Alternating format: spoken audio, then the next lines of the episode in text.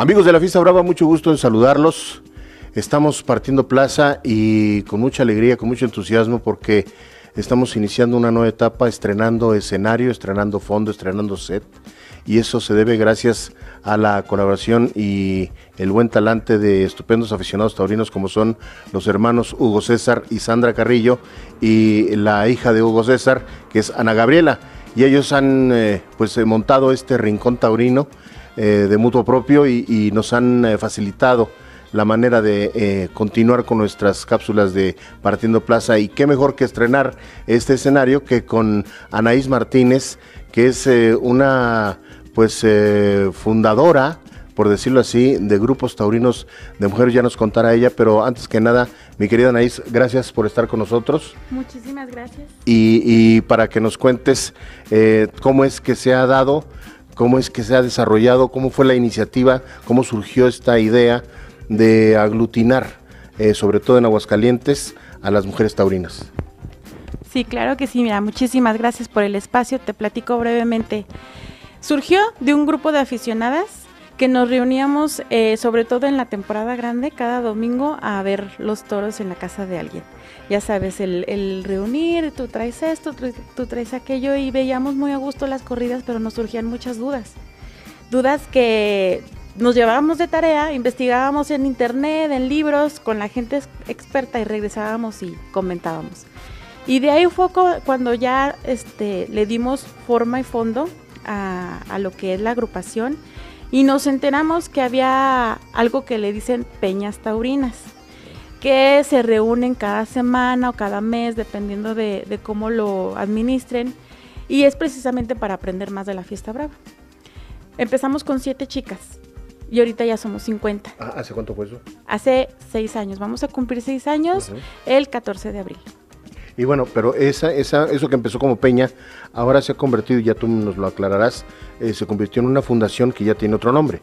Así es, ya este, ah, después de tres años, duramos tres años como Peña y después este, decidimos darle un poquito de más forma y nos este, hicimos asociación civil porque queríamos marcar huella, marcar este algo en, en la historia de la tauromaquia y no ser simplemente nada más un grupo que se juntara y se reuniera a platicar de lo que más nos gusta, que es nuestra afición a la fiesta brava decidimos darle fondo y forma como lo hacen las mujeres, con el espíritu de, amor.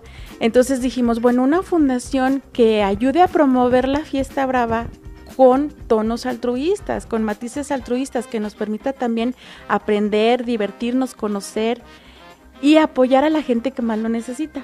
Y le dimos el nombre de Fundación Mujer Taurina. Bueno, y, esto lo comentamos y queríamos eh, recalcarlo porque precisamente en esa idea que tienen eh, de ser un grupo altruista, es que recientemente, el pasado viernes 21 de febrero, se realizó una subasta taurina en donde tuvieron mucho éxito, mucha participación, sobre todo a nivel nacional. Y bueno, pues hubo ahí eh, varios detalles que ya nos contará Anaís, porque no todo se subastó, porque eh, pues no había dinero así constante y sonante en el momento, es que hubo que hacer algunos arreglos para poder seguir todavía con la, promoción de la subasta. Así es. Una de nuestras actividades altruistas al inicio del año es la administración y, planeación de una subasta de, arte. ¿Por qué? Porque también volteamos a ver a todas estas personas que se inspiran en la fiesta brava y que les falta foro, les falta espacio.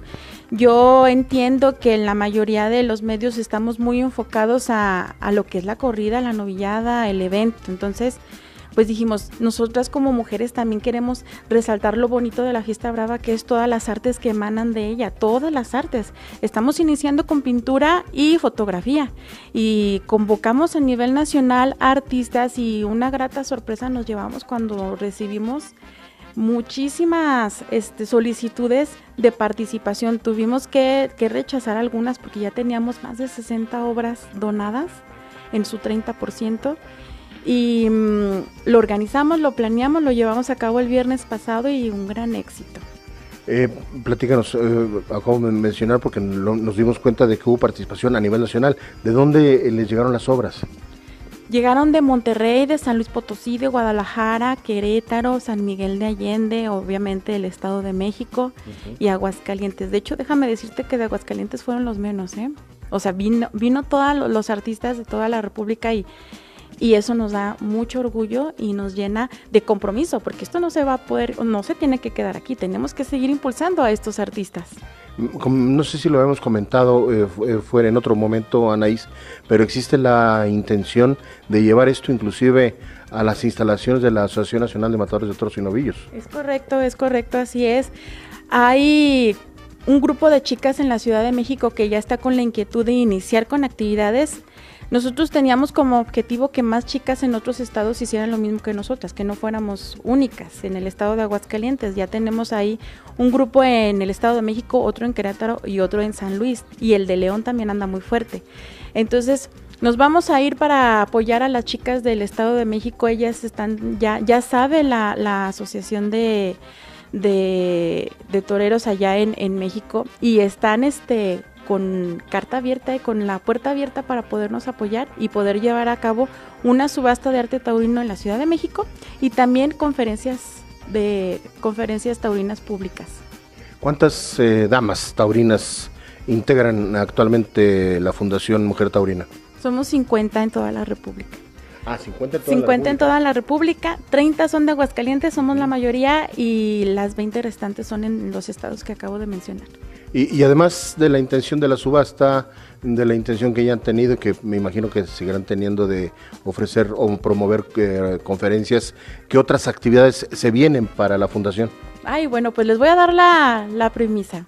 A ver. Tenemos un evento programado para el mes de marzo, se llama este, Cena Gala de Premación La Verónica 2020 ya hicimos la Verónica 2019, recordarás que mediante un desayuno, justo en el mes de marzo, para resaltar la labor de la mujer en la fiesta brava, entonces este, esta versión 2020 queremos eh, invitar al público a que nomine a su mujer taurina y nos diga el por qué porque escribe, porque es juez de plaza, porque es la presidenta de algo, porque algo hace en pro de la fiesta brava. Entonces queremos conocerla y queremos que la gente la conozca.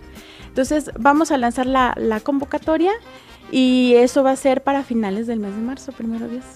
Muy bien, pues eh, ahí tienen ustedes esta inquietud, esta entusiasta labor de Anaís Martínez a través de la Fundación Mujer Taurina y de todas sus agremiadas para eh, fomentar apoyar y sobre todo promover lo que es la fiesta de los toros. ¿Algo más que quieras agregar, Anaís? No, pues muchísimas gracias a la gente que cree en nuestro proyecto, que sigue creyendo. Nosotros tenemos todavía el compromiso de que sigan nuestra, nuestra página para el momento de la entrega del donativo que logramos acumular.